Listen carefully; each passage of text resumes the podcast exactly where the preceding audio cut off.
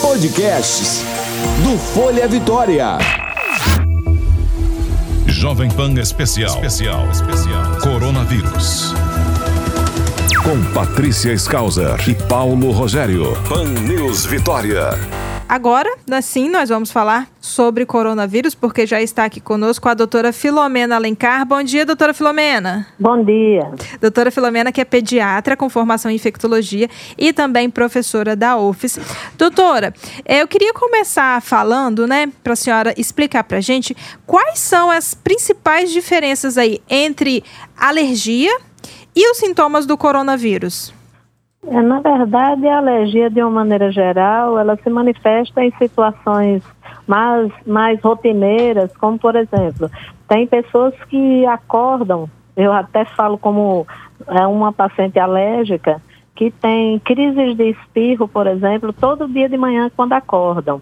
Ou elas entram em algum ambiente com mofo ou giz, como é o caso meu, na verdade, que a gente apresenta sintomas mais relacionados a exposições e é constante no paciente alérgico que tem uma situação que não está dentro do controle, que elas tenham coceira no nariz, coceira no olho, isso relacionado à exposição a ambientes ou exposição a determinados é, produtos, como por exemplo amaciante de roupa, alguns tipos de cheiro.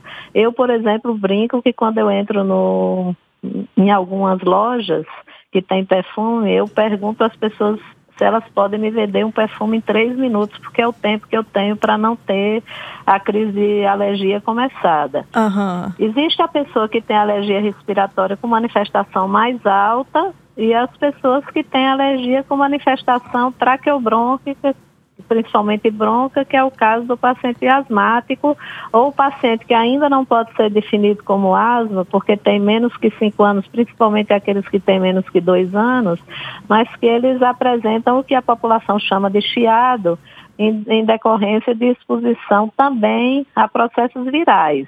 Então, nas pessoas uhum. que têm alergia, muitas vezes elas têm desencadeamento de crise de asma ou crise de broncoespasmo, que a gente chama nas crianças pequenas, que ainda não dá para definir como asma, e que tem uma história familiar importante relacionada a essas questões de alergia, e que tem o chiado e a, ao desconforto respiratório que respondem ao broncodilatador.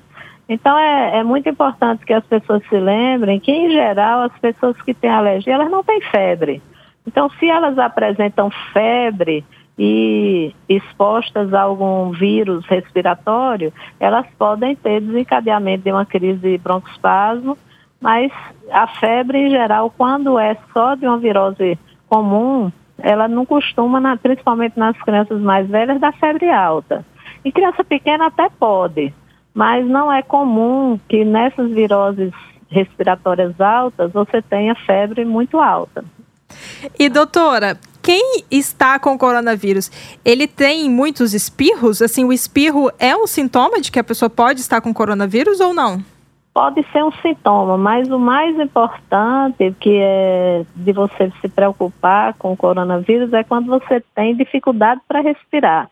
Então você pode ter coriza, mas não é muito frequente. Nas crianças pode ser, mas numa estatística geral, ah, os espirros são uma possibilidade, mas o mais importante é a tosse seca e a dificuldade para respirar. Ah, sim. Então, o principal é tosse seca, né?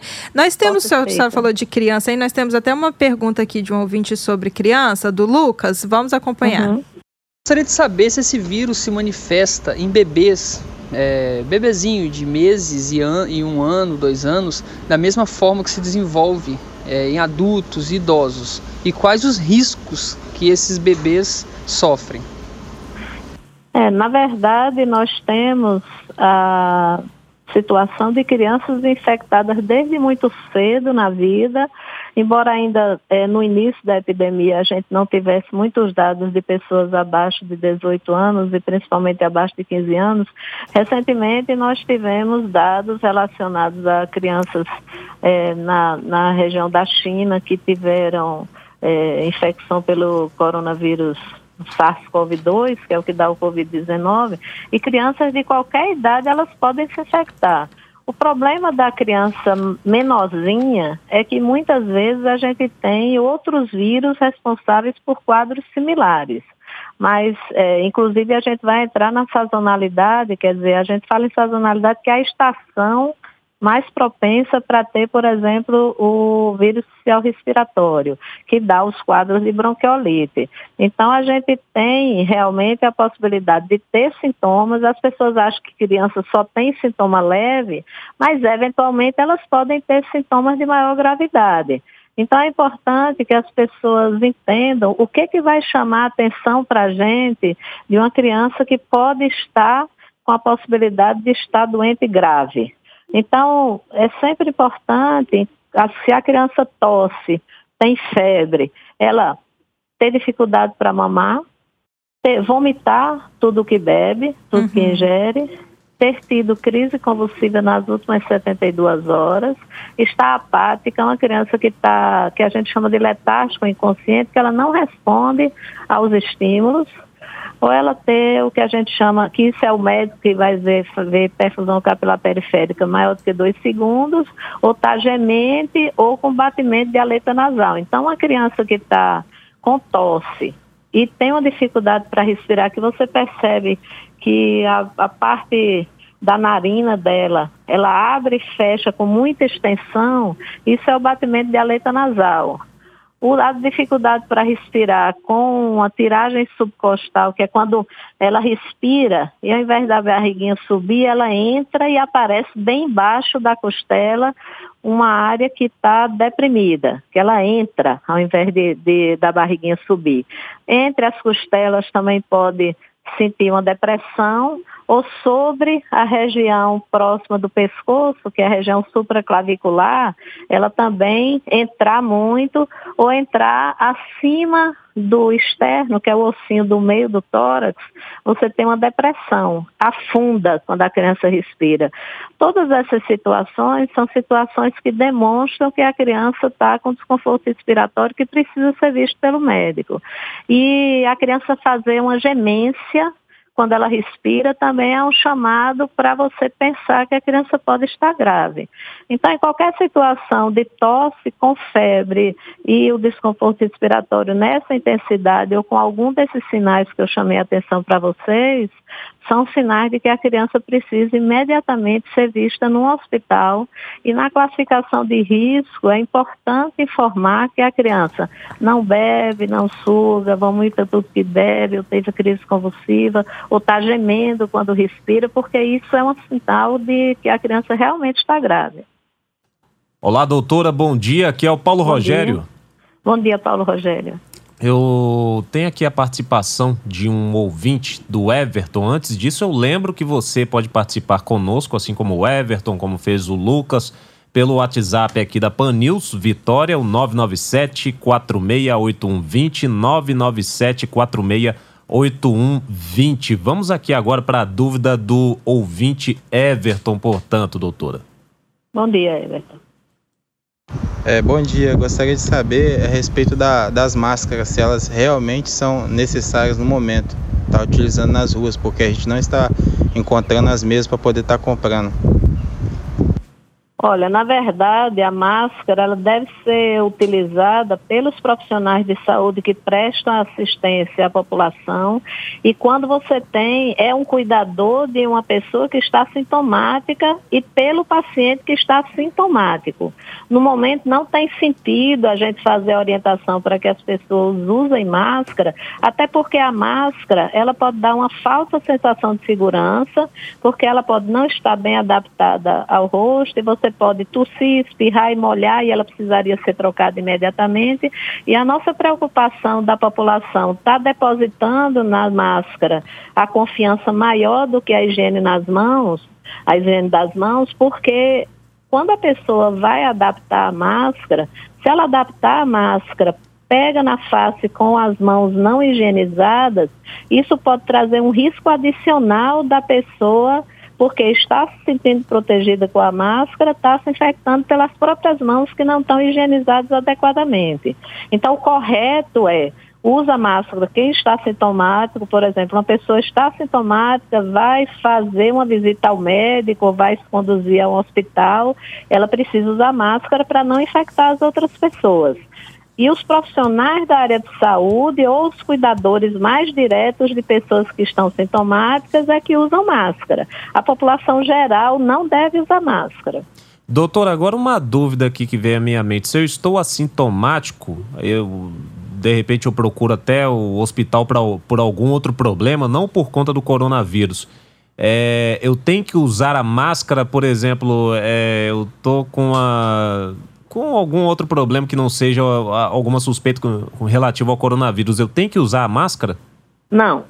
Na verdade, só os sintomáticos hum. mesmo. Quando você vai procurar um hospital, nesse momento, a preferência é que as pessoas só procurem um hospital numa necessidade mesmo de serem atendidos. Uhum. Por problemas habituais de uma dor na perna que você consegue andar, é melhor Sim. você evitar de ir ao hospital se você consegue controlar com analgésico e não houve nenhum trauma, nada que chame atenção. E se você for, o ideal é que você fique distante das pessoas a pelo menos um metro, o ideal são dois metros, porque a gotícula ela se transmite quando as pessoas principalmente estão a menos que um metro de outras pessoas. Em ambiente fechado, principalmente uhum. se houver ar-condicionado, o ideal é que você se distancie das outras pessoas em, é, em, em, torno de um e meio a dois metros. Você pode ver nessa campanha para os idosos que as unidades de Vitória não estão atendendo, as UBS não estão atendendo para vacinação, elas estão atendendo nas escolas para vacinar, mas elas estão guardando uma distância que é considerada segura, porque a gotícula, ela, quando você emite a gotícula, ela se deposita, ela cai no chão. Se você tiver a mais que um metro, você não vai infectar outra pessoa. Uhum. Então, usar máscara não vai mudar a sua situação em relação à transmissão. Se você tiver, por exemplo, se você tossir e molhar a máscara, ela uhum. tem que ser uhum. jogada fora imediatamente. Então, o mais seguro é assim: se for ao local e tiver, por exemplo, com a dor no peito, que é uma urgência, se a pessoa tem uma dor precordial que sugere infarto agudo do miocárdio, ela vai chegar e vai, a pessoa vai dizer na classificação de risco, eu estou com a dor no peito, porque na classificação de risco ele vai ter que dar prioridade a essa pessoa se ela estiver infartando. Uhum. Então, essa pessoa que vai ao hospital, ela pode encontrar outras pessoas com doenças que nem seja o coronavírus, mas que dão sintomatologia similar, e elas devem guardar uma distância.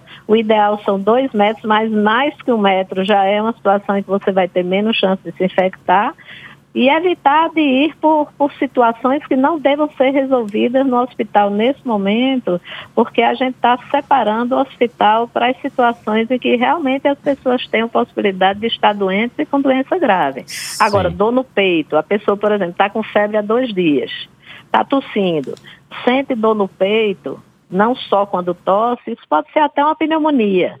Então, é importante que as pessoas saibam que nessa situação elas devem ir explicar ou que a pessoa esteja com, com dificuldade para respirar, principalmente se a suspeita é de coronavírus, porque isso pode chamar a atenção de que tem um comprometimento pneumônico.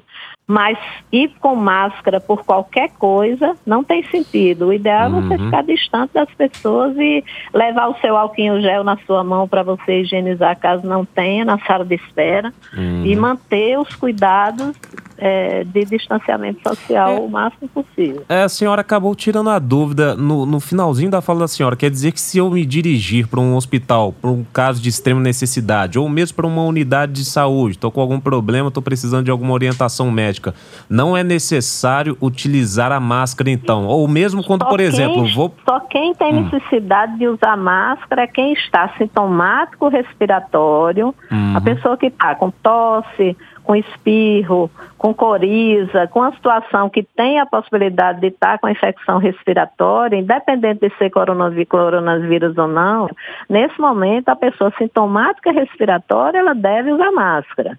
Mas a máscara ela está reservada, além do sintomático respiratório, para as pessoas profissionais de saúde ou cuidadores muito próximos que têm a necessidade de entrar em contato com o paciente e podem se infectar. Então, não é para qualquer pessoa usar máscara nesse momento, principalmente que a gente ainda tem uma transmissão que, embora tenha sido declarada de ser sustentada, você tem ainda o número de casos que não é muito alto. Então, as pessoas tá, estão com muito pânico achando que a máscara vai proteger, e eu canso de ver. Hoje mesmo eu vi gente na televisão com a máscara tirando a máscara para falar com a outra pessoa e imediatamente colocando a máscara com a mão não higienizada. Isso é pior. As pessoas têm que se lembrar de lavar bem as mãos e manter o distanciamento social. Tá certo. Doutora Filomena, nós agradecemos a participação da senhora mais uma vez aqui, a sua disponibilidade, é, a sua boa vontade da gente poder, nesse momento, alertar todas as pessoas, né, os cuidados que nós precisamos ter. O Paulo e eu também aprendemos muito com a senhora, tá? Todos os dias, não são só os ouvintes, mas cada dia nós aprendemos uma coisa diferente. Então, muito obrigada pela participação da senhora aqui hoje. Jovem Pan. Informação é o melhor remédio contra o coronavírus. 90.5 Pan News Vitória.